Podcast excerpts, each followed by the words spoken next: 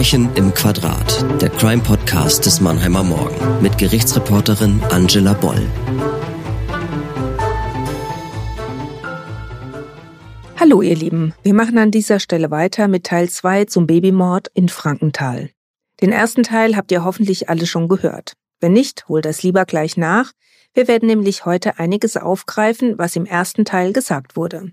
Es hat sich da herausgestellt, dass sich in dem Fall einiges hochgeschaukelt hat und es die Prozessbeteiligten, um es milde auszudrücken, nicht immer besonders gut miteinander meinten. Ich kann euch versprechen, dass wir heute Gäste haben, die mit einigem, was im ersten Teil gesagt wurde, aufräumen, aber auch Klartext reden über das, was dieses Verfahren erschwert hat. Bevor wir loslegen, möchten wir euch den Fall noch einmal in Erinnerung rufen.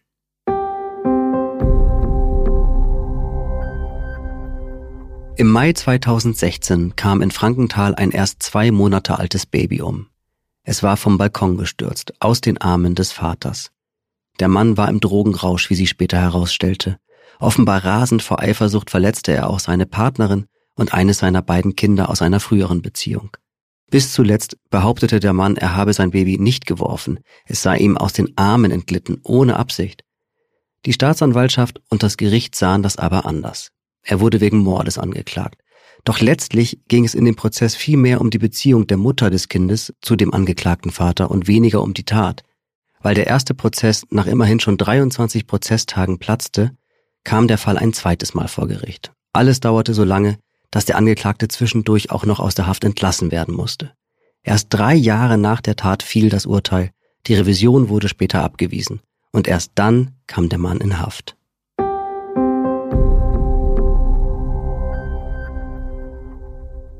Diese ganze Geschichte und vor allem, dass alles so ewig dauerte, hat damals für viel Unverständnis gesorgt.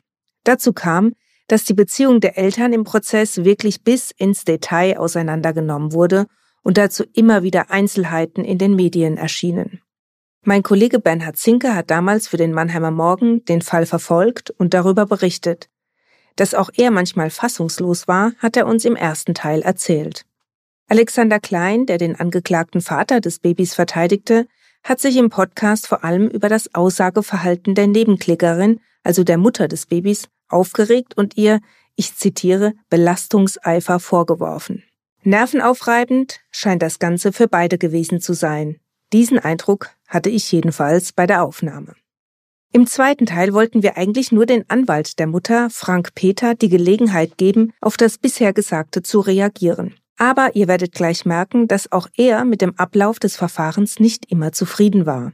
Aus diesem Grund haben wir entschieden, auch noch die Seite der Staatsanwaltschaft zu hören und auch dem Landgericht Frankenthal die Möglichkeit zu geben, sich zu äußern.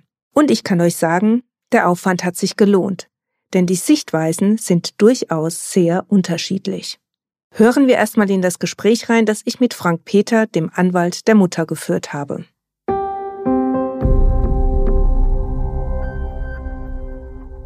Herr Peter, schön, dass Sie sich Zeit genommen haben, in die erste Folge reinzuhören, um nun dieses Gespräch mit mir zu führen. Erstmal möchte ich Sie unseren Hörerinnen und Hörern vorstellen. Sie sind, wie wir schon wissen, Rechtsanwalt und Sie haben sich auf Strafrecht spezialisiert. Im Vorgespräch sagten Sie mir, es sei für Sie das spannendste Rechtsgebiet. Ihre Gründe? In einer Hauptverhandlung müsste man oft spontan agieren und reagieren und das würde ein solches Verfahren zugleich anspruchsvoll und interessant machen. Eine Argumentation, die wahrlich auf den Babymordprozess zutrifft. Ganz aktuell verteidigen sie den Amokfahrer von Trier, der 2020 in eine Menschenmenge raste. Sie kennen allerdings auch die Opferseite, treten vor Gericht auch als Anwalt der Nebenklage auf, wie eben im Fall des Babymords von Frankenthal. Im Vorgespräch sagten sie mir, dass sie wenig von Konfliktverteidigung halten, auch das ist nicht uninteressant, weil der Begriff im Zusammenhang mit dem Babymordprozess doch das ein oder andere Mal aufkam. Um es kurz zu erklären. Als Konfliktverteidiger könnte man einen Anwalt bezeichnen, der im Verfahren alle Möglichkeiten der Strafprozessordnung ausschöpft, um ein Verfahren in die Länge zu ziehen, wenn nicht sogar, um den Prozess platzen zu lassen. Letztlich diene sowas nur als Show und sei eher zum Nachteil des Mandanten. Das sagen Sie. Ich freue mich auf das Gespräch mit Ihnen. Willkommen, Frank Peter. Sie kennen den ersten Teil dieser Folge und Sie haben gehört, was mein Kollege Bernhard Zinke und Ihr Kollege, der Verteidiger Alexander Klein, über das Verfahren berichtet haben. Zunächst mal die Frage, wie haben Sie die Frau kennengelernt? Für die Mutter war es natürlich wie für jedes Opfer einer Straftat oder Hinterbliebene einer Straftat eine ganz besondere Lebenssituation. Und natürlich hat man erstmal nicht den Anwalt für Opfervertretungen quasi im Telefonbuch abgelegt. Das heißt, man holt sich Informationen ein, bekommt einen Anwalt empfohlen und kam dann letztendlich auf mich und hat mich gefragt, ob ich dann dieses Mandat übernehmen würde. Warum ist es denn so wichtig, dass es eine Nebenklage gibt? Eine Nebenklage gibt es bei bestimmten schweren Straftaten und soll sicherstellen, dass das Opfer selbst oder Hinterbliebene des Opfers auch an dem Prozess, an dem Gerichtsverfahren teilnehmen können, und zwar nicht als bloße Passagiere, sondern eben halt in gestaltender Funktion, so kann ein Nebenkläger immer anwesend sein, er kann Anträge stellen, kann Beweisanträge stellen, kann auch plädieren am Schluss und kann in eingeschränktem Maße auch sogar ein Urteil anfechten, wenn er mit dem Urteil nicht zufrieden ist. Und damit besteht für den Nebenkläger neben der Staatsanwaltschaft eine eigene Kontrolle am Ablauf des Verfahrens. Wie haben Sie die Frau erlebt? Ja, natürlich als gebrochene Frau, der was ganz, ganz Schlimmes passiert ist, die höchst traumatisiert war, die natürlich damals und glaube ich heute auch noch nicht das alles verarbeitet hat, die Hilfe gebraucht hat, die Unterstützung gebraucht hat und mit der man ganz schonend Step by Step arbeiten musste. Das haben wir auch im ersten Teil gehört, dass die Presse sich sehr drauf gestürzt hat auf diesen Fall. Was hat es mit Ihrer Mandantin gemacht? Hat natürlich die Sache nicht leichter gemacht. Man hat ein Baby verloren, einen geliebten Menschen, hat mit seiner Trauer zu kämpfen. Dann steht die Presse quasi tagtäglich vor der Tür und möchte Informationen haben. Es machte das nochmal ganz schwierig für die Mandantin. Sie hatte kaum noch ein eigenes Leben. Es war eine höchst belastende Lebenssituation für sie. Ich stelle Ihnen auch die Frage, die ich ähnlich dem Herrn Klein gestellt habe. Wie haben Sie Ihre Mandantin auf den Prozess vorbereitet? Da war ja viel Interesse von der Öffentlichkeit, viel Verwandtschaft. Wie muss man jemanden vorbereiten? Auf der einen Seite auf das, was juristisch kommt, auf der anderen Seite das, was natürlich emotional hochkochen wird. Genau, das sind so die zwei Hauptbestandteile. Einmal, dass man einem Mandanten erklärt, was jetzt juristisch dort ablaufen wird, aber auch letztendlich, wie es tatsächlich abläuft und was man da zu erwarten hat. Das heißt, erstmal die Frage, wie wird der erste Hauptverhandlungstag ablaufen? Da gibt's ja quasi ein Protokoll dafür, aber auch, was erwartet einen, wenn man quasi in das Landgericht reingeht vom Publikum, von Presse, alle Eindrücke, die auf einen da letztendlich am ersten Tag reinbrechen. Das heißt, man trifft sich dann auch insbesondere an dem ersten Tag mit der Mandantin vorher, vielleicht eine Viertelstunde, halbe Stunde oder holt sie auch ab, nimmt sie mit und geht dann auf jeden Fall gemeinsam da rein, damit man auch die menschliche Unterstützung bieten kann. Jetzt hat uns Herr Klein im ersten Teil den, ich zitiere, Belastungseifer Ihrer Mandantin beschrieben. Sie haben keine Gelegenheit ausgelassen, den Angeklagten schlecht zu machen. Wie sehen Sie das? Ich glaube, da muss man zwei äh, Faktoren unterscheiden. Einmal natürlich, dass eine Mutter, deren Kind, deren Baby durch jemanden Bestimmtes getötet worden ist und die Tötung stand ja als solche außer Frage, selbstverständlich über so einen Menschen nicht gut sprechen kann. Ich glaube, das ist menschlich nachvollziehbar, aber auch juristisch nicht verwerflich. Die andere Frage ist, es wurde auch durch die Verteidigung insbesondere die Beziehung sehr stark aufgearbeitet, dass dort die Darstellung vielleicht etwas negativ eingefärbt war, gerade durch diese späteren Erlebnisse, dürfte auch verständlich sein. Und letztendlich, wenn man das Urteil dann später liest, kam es eigentlich auf die Beziehung gar nicht drauf an. Das hat versucht, die Verteidigung uns glauben zu machen, im Rahmen einer Vernebelungstaktik, vielleicht so ein bisschen Nebenkriegsschauplätze aufgebaut. Aber es ging ja nicht um die Beziehung. Das Kind hat ja nichts falsch gemacht. Das Kind hat ja keine schlechte Beziehung mit dem Angeklagten geführt, sondern wenn maximal die Mutter. Aber der Angeklagte ist ja nicht auf die Mutter los, der Angeklagte hat ja nicht die Mutter aus dem Fenster geworfen, sondern eben dieses unschuldige zwei Monate alte Baby. Jetzt hat ja der Verteidiger erklärt, er hätte es deshalb auch so im Detail besprechen wollen, um die niedrigen Beweggründe aus dem Weg zu räumen. Können Sie das nachvollziehen? Dass man natürlich in so einer Situation versucht, alles Mögliche zu unternehmen als Verteidiger, Sichten vielleicht, wie ich es eben gesagt habe, neben Kriegsschauplätze aufzutun, ist absolut verständlich. Aber wenn man sich dann später das Urteil liest, das ja mittlerweile rechtskräftig ist, das heißt also nicht nur ein Landgericht, eine Schwurgerichtskammer getroffen hat, sondern auch vom Bundesgerichtshof bestätigt worden ist, sagt auch aus, dass sich eben diese niedrigen Beweggründe eben ausschließlich aus der Tötung des unschuldigen Babys herleiten und nicht aus der Beziehung zur Mutter. Jetzt sagen Sie, man hätte es durchaus kürzer fassen können, hätte man nicht das ganz große Fass aufgemacht. Andererseits sagt auch Herr Klein, das haben Sie gehört, auch in der ersten Folge, Sie hätten vielleicht dafür sorgen sollen, dass sich Ihre Mandantin mehr zurückhält. Haben Sie da was falsch gemacht? Das glaube ich nicht. Also meine Mandantin hat als Zeugin ausgesagt. Sie wurde vom Gericht belehrt, dass sie die Wahrheit aussagen muss. Sie hat ihre Sichtweise geschildert, mag die vielleicht auch subjektiv gefiltert sein, aber ich glaube, sie hat dort ihrer Situation entsprechend Aussagen gemacht. Letztendlich, dass diese zu ihrer Beziehung mit dem Angeklagten zu verschiedenen Chatnachrichten immer wieder aussagen musste, das liegt der Verteidigungsstrategie geschuldet, bedeutet letztendlich, wenn man nicht versucht hätte, eben über diese Ausschluss der niedrigen Beweggründe, über die Verlagerung auf die Beziehung zu verteidigen, äh, wäre meine Mandantin gar nicht in diese Situation geraten.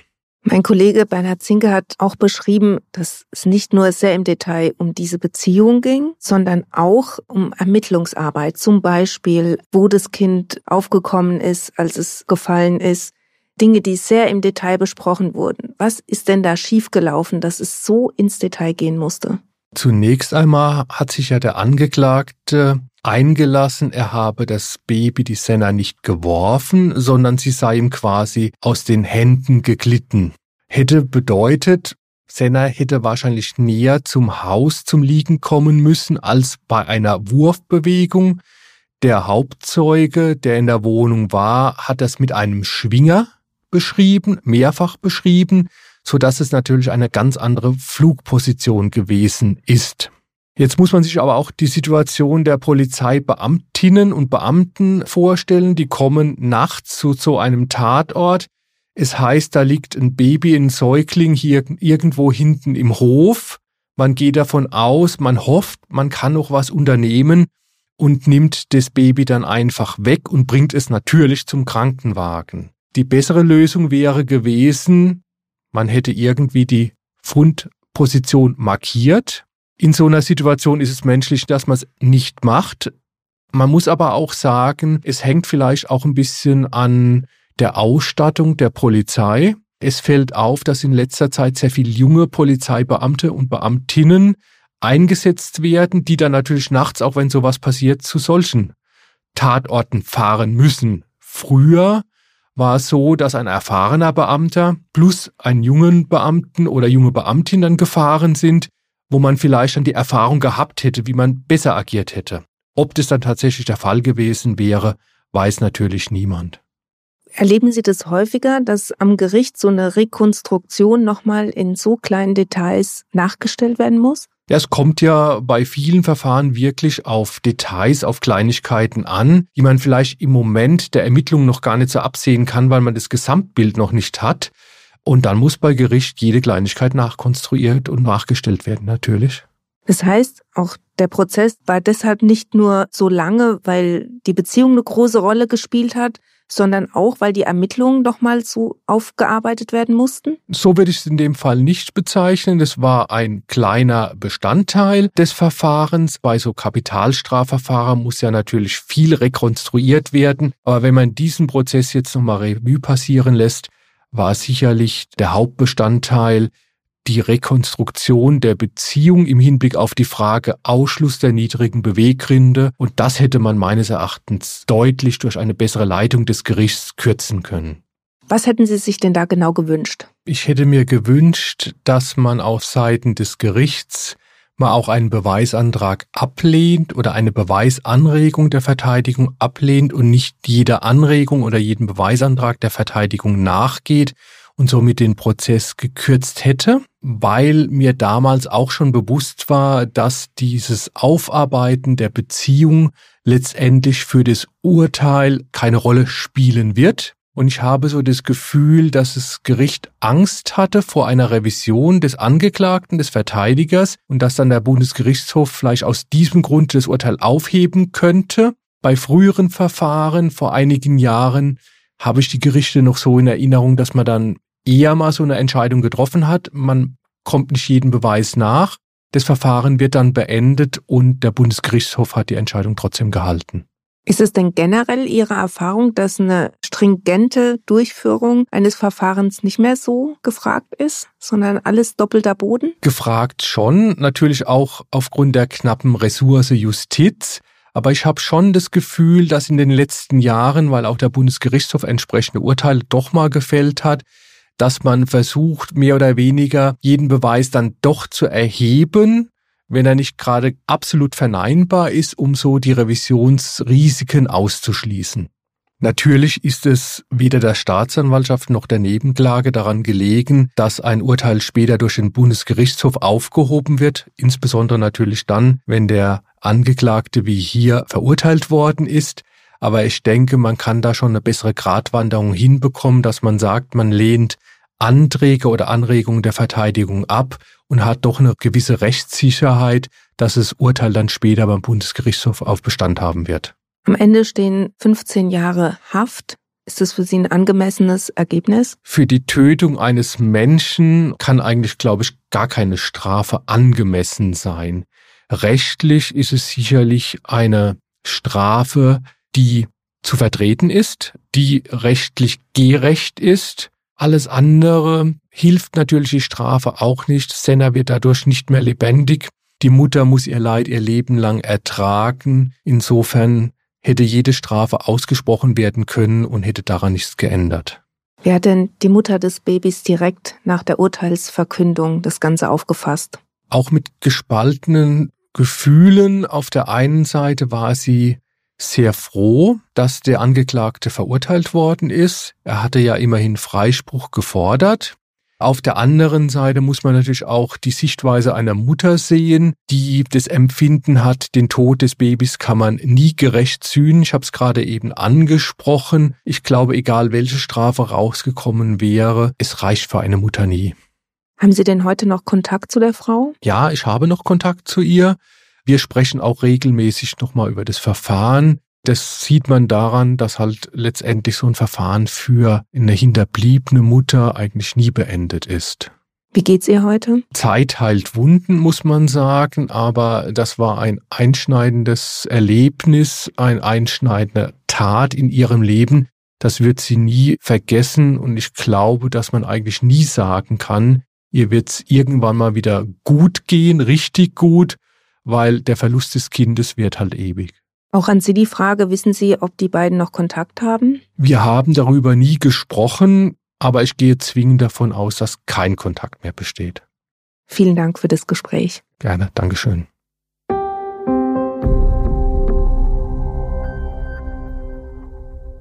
Soweit die Ausführung der Nebenklage, die den Ball nun also an die Verteidigung zurückspielt und außerdem die Verfahrensführung der Kammer kritisiert.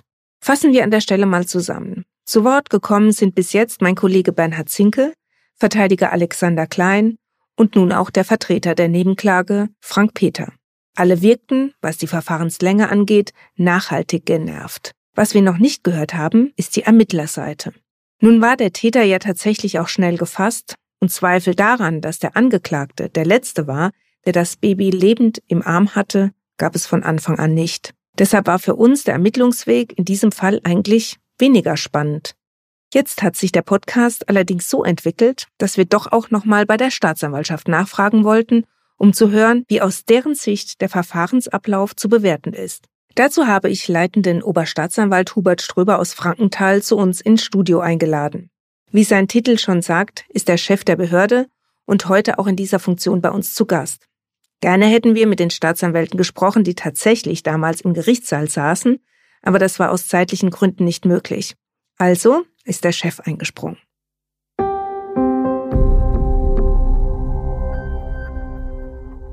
Herr Ströber, bevor wir ins Gespräch einsteigen, möchte ich auch Sie den Hörerinnen und Hörern vorstellen. Sie sind seit über 30 Jahren bei der Staatsanwaltschaft und haben schon einige Stationen hinter sich. Unter anderem waren Sie wissenschaftlicher Mitarbeiter bei der Generalbundesanwaltschaft. Sie haben aber auch schon beim Bundesgerichtshof und im Justizministerium gearbeitet. Seit 2013 sind Sie Behördenleiter der Staatsanwaltschaft Frankenthal. Strafrecht, so sagten Sie mir, finden Sie deshalb interessant, weil es mitten aus dem Leben gegriffen sei und wir alle von kriminellen Taten umgeben sind. Die Zahlen geben Ihnen leider recht. Sage und schreibe 80.000 Anzeigeneingänge hat Ihre Behörde im Jahr zu meistern.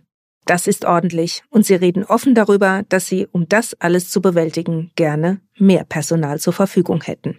Umso mehr wissen wir zu schätzen, dass Sie sich Zeit für Verbrechen im Quadrat genommen haben. Herr Ströber, es gibt einige Fragen zu dem, was bisher gesprochen wurde. Fangen wir ausnahmsweise mal von hinten an. Wie erleichtert waren Sie, als der Angeklagte endlich die Haft angetreten hat? Das war ja klar, nachdem der Bundesgerichtshof seine Revision als unbegründet verworfen hatte.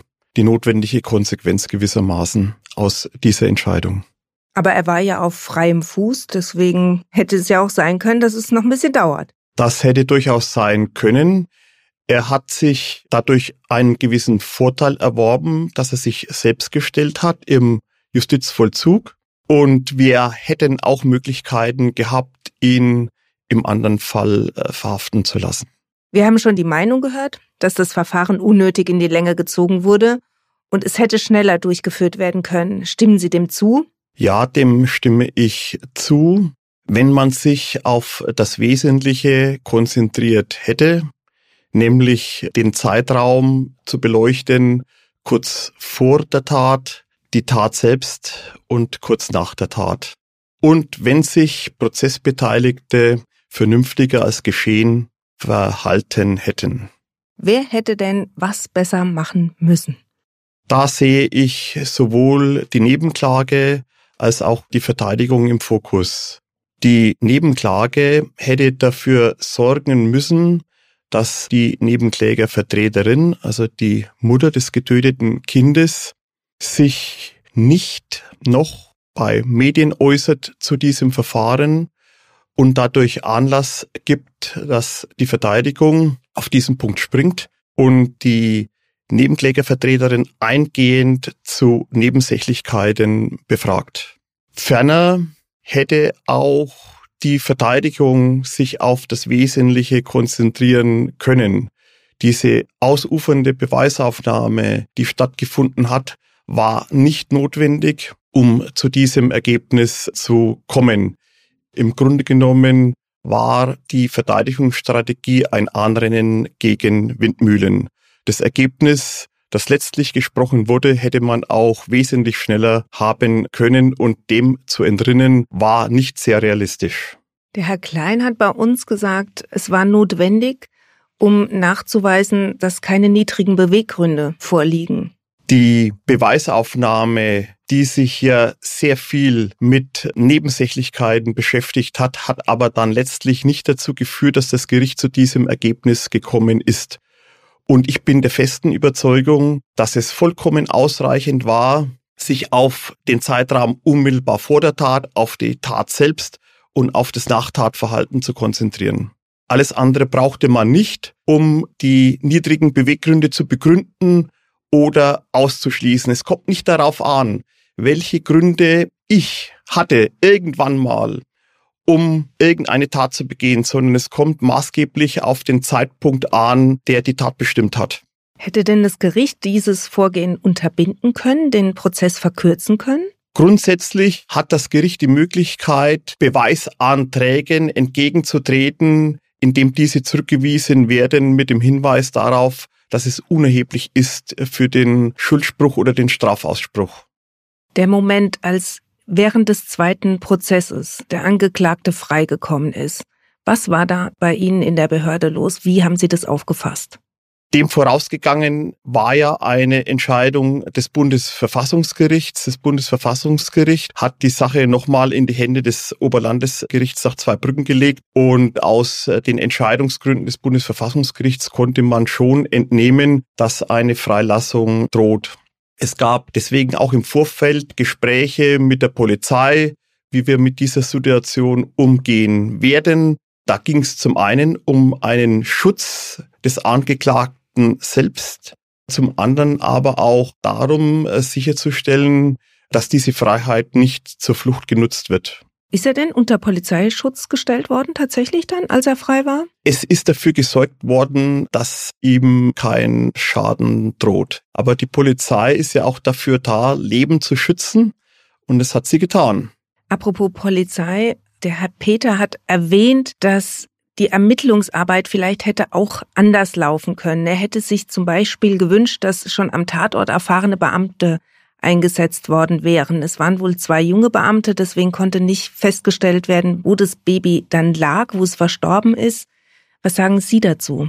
Ja, da muss man auch die Kirche im Dorf lassen. Das war ein Einsatz, der sehr plötzlich kam die beiden Polizeibeamtinnen, die tatsächlich jung waren und die das Baby gefunden hatten, die haben sich mit Sicherheit zunächst mal Sorgen gemacht um den Zustand des Kindes, wollten Leben retten, weitere Verletzungen vermeiden.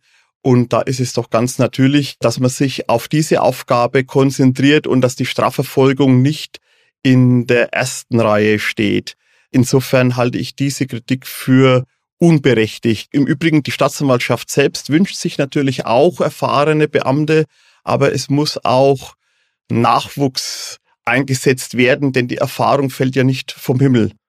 Wir brauchen auch junge Kolleginnen und Kollegen und die müssen ihre Chance haben, ihre Erfahrungen zu sammeln. Herr Strüber, wir hören jetzt gleich noch meinen Kollegen Bernhard Zinke, der das abschließend bewerten wird. Was ist denn für Sie unterm Strich stehen geblieben nach diesem langen, langen Verfahren? Die Erkenntnis, dass es am Ende zur gerechten Strafe gekommen ist, aber dass der Weg dorthin sehr steinig war und dass man sich diesen steinigen langen Weg hätte deutlich ersparen können.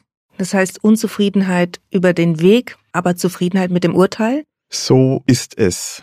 Vielen Dank, Herr Ströber, für das Gespräch. Vielen Dank Ihnen auch.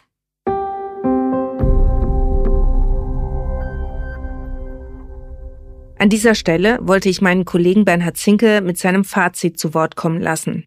Da es nun aber von mehreren Seiten die Kritik gab, das Landgericht hätte durch eine stringentere Führung das Verfahren verkürzen können, wollte ich dem Landgericht zumindest die Möglichkeit geben, darauf zu reagieren. Ich habe dazu mit dem Präsidenten des Landgerichts Frankenthal, Harald Jenet, gesprochen.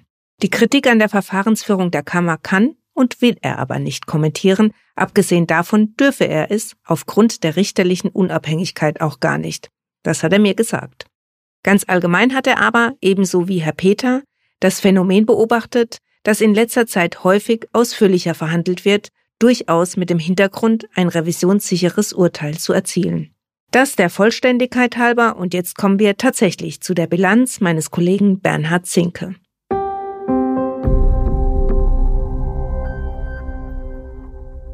Bernhard, was steht für dich nach dieser umfassenden Betrachtung unterm Strich? Es war ein monströser Prozess, der in jeder Hinsicht allen Beteiligten sehr viel abverlangt hat. Er hat Zeit gekostet, er hat Nerven gekostet, und letztendlich auch immer wieder die Herausforderung, Emotionen wegzudrücken. Und das ist im Gerichtssaal nicht immer passiert. Da ist ein nicht mal drei Monate altes Baby durch eine Gewalttat ums Leben gekommen. Und es ist tatsächlich nur schwer erträglich, wenn vor Gericht tagelang diskutiert wird, ob ein Baby durch eine Zitat schwingende Handbewegung geworfen wurde oder dem Vater im Drogenrausch schlicht und ergreifend aus dem Arm gerutscht ist. Was war denn aus deiner Sicht gesehen organisatorisch die größte Herausforderung? Tatsächlich organisatorisch war es der wohl herausforderndste Prozess überhaupt, den ich zumindest in der Region, in der jüngeren und auch vielleicht auch weiteren Vergangenheit erlebt habe. Nachdem die Beweisaufnahme im ersten Durchgang fast durch war, das Ende des Prozesses war letztendlich schon in Sichtweite, musste abgebrochen und wieder von vorne begonnen werden, weil die Vorsitzende Richterin erkrankt war und kein Ergänzungsrichter den Prozess begleitet hat. Den Fehler hat ja das Landgericht letztendlich bei der zweiten Auflage nicht mehr gemacht und nicht nur einen Ergänzungsrichter, sondern auch Ergänzungsschöffen hinzugezogen. Und die hätten dann im Fall einer erneuten Erkrankung sofort einspringen können. Fast zweieinhalb Jahre wurde verhandelt, nicht nur über die Tat, sondern auch und aus meiner Sicht deutlich zu intensiv über die tatsächlich toxische Liebesbeziehung eines Paares, eines Paares, das sich im Drogenentzug kennengelernt und so ganz fatalerweise aneinander gebunden hat.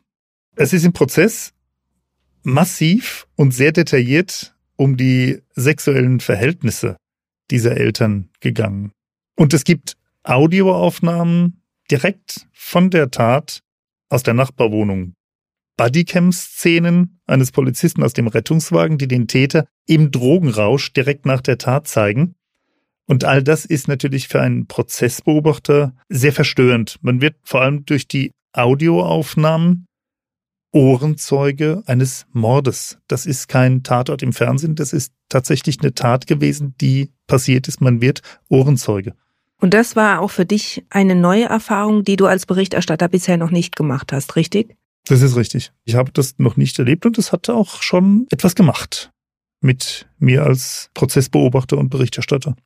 Und auch, dass der Angeklagte vor Ende des Prozesses aus der Haft entlassen werden musste, nach deutlichen Hinweisen, Entscheidung des Bundesverfassungsgerichts, tut natürlich ein Übriges, dass dieser Prozess solche Wellen geschlagen hat. Und letztendlich auch das Rechtsempfinden der Bürger auf eine harte Probe gestellt hat. Die Stimmung im Gerichtssaal war durch die Bank weg gereizt. Auch die Verteidigung auf der einen Seite, die Nebenklage auf der anderen Seite haben nicht mit harten Vorwürfen gespart. Es gab haufenweise Befangenheitsbeweisanträge. Und dass am Ende ein Urteil wegen Mordes aus niederen Beweggründen gefallen ist, hat ganz gewiss für Erleichterung gesorgt. Das Frankenthaler Schwurgericht hatte ja durchblicken lassen, dass möglicherweise eine Verurteilung wegen Totschlags hätte in Frage kommen können. Das hätte freilich das Rechtsempfinden der Bürger ziemlich herausgefordert. Es ist wie immer und einmal mehr eine Frage von Recht und Gerechtigkeit und das hat am Ende dieses elendlangen Prozesses glücklicherweise zueinander gefunden.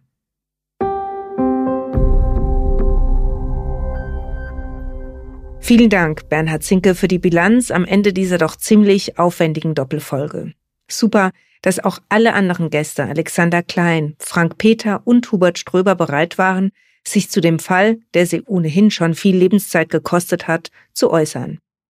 In Kürze gibt es wieder eine neue Folge. Wer uns abonniert, verpasst sie nicht und wer uns bei Apple Podcast positiv bewertet, macht uns glücklich.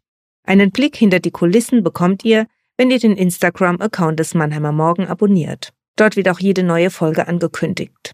Habt ihr Ideen und Anregungen für mich und diesen Podcast, dann schickt mir einfach eine kurze Mail an podcast.mamu.de. Bleibt uns treu und empfehlt uns weiter. Bis bald.